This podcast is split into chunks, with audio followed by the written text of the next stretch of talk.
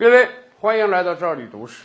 中国古人呐是很讲究文化的，尤其是一个名人死后，咱们现在搞个追悼会啊，参观一下遗容啊，念个悼词啊，哎，古人是很讲究风雅的。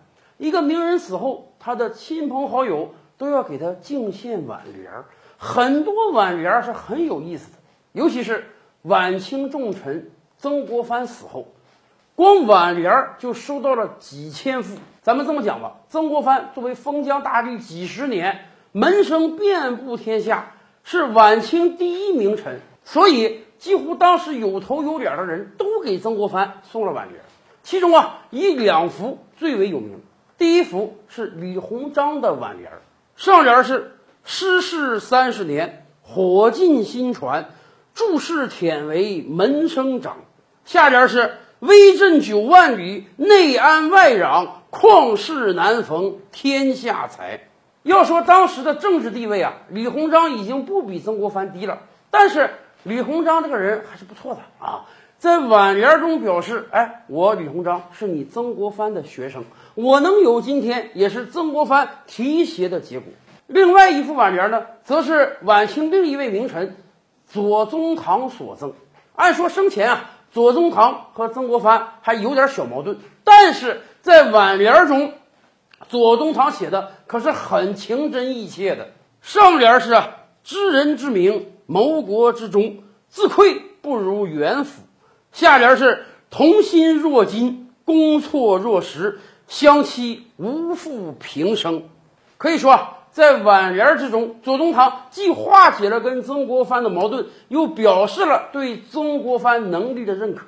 这么多人写挽联给曾国藩啊，曾国藩如果泉下有知的话，也算是很欣慰了。因为大家知道吗？曾国藩本人也是一个挽联爱好者。曾国藩早年做京官的时候啊，时间比较充裕啊，经常在家读书。读书之余呢，也要舞弄点文字啊。写写诗啊，写写对联啊，慢慢的，曾国藩喜欢上了写挽联儿。哎，可能他觉得通过短短的一副对联啊，总结一个人的人生啊，对这个人进行盖棺定论的评价，是个很有意思的事情。但是咱们这么讲啊，挽联儿和普通的对联儿不一样，挽联儿得这个人死了啊，你去写这个对联儿评价他的一生。问题是曾国藩身边哪有那么多人死啊？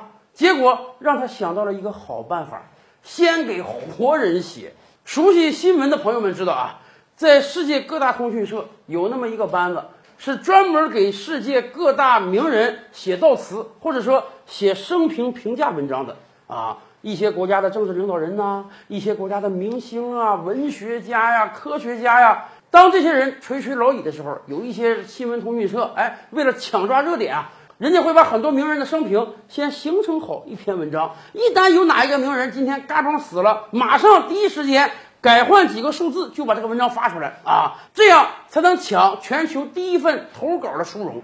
以往都出过这个事儿，这个名人没死，结果出了大乌龙了。某个通讯社把这个名人的悼词给发出来了。曾国藩当年也是这样啊。曾国藩想，哎，我身边这么多人，亲朋好友很多啊，这些人将来迟早也得死啊，干脆他们没死的时候，我先拿他们下手，我自己给他们写写挽联，练一练我这个文笔。这个事儿吧，你偷摸干也没啥。结果没想到后来出事了。曾国藩在京内啊，有一位好友叫汤鹏，比曾国藩大十岁，跟他是同乡人，所以平时互相屡有提携。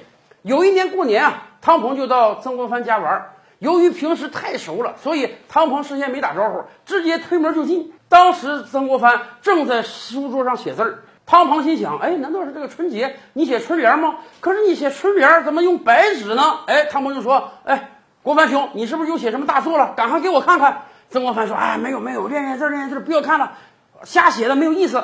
汤鹏一看你不让我看，更想看了。结果字儿拿过来，汤鹏脸色大变啊。汤鹏眼睁睁地看着这个白纸黑字写的“海丘仁兄千古”啊，海丘就是汤鹏的字儿。追问之下，曾国藩不得不承认，我没事拿你这个名，我练着写挽联玩。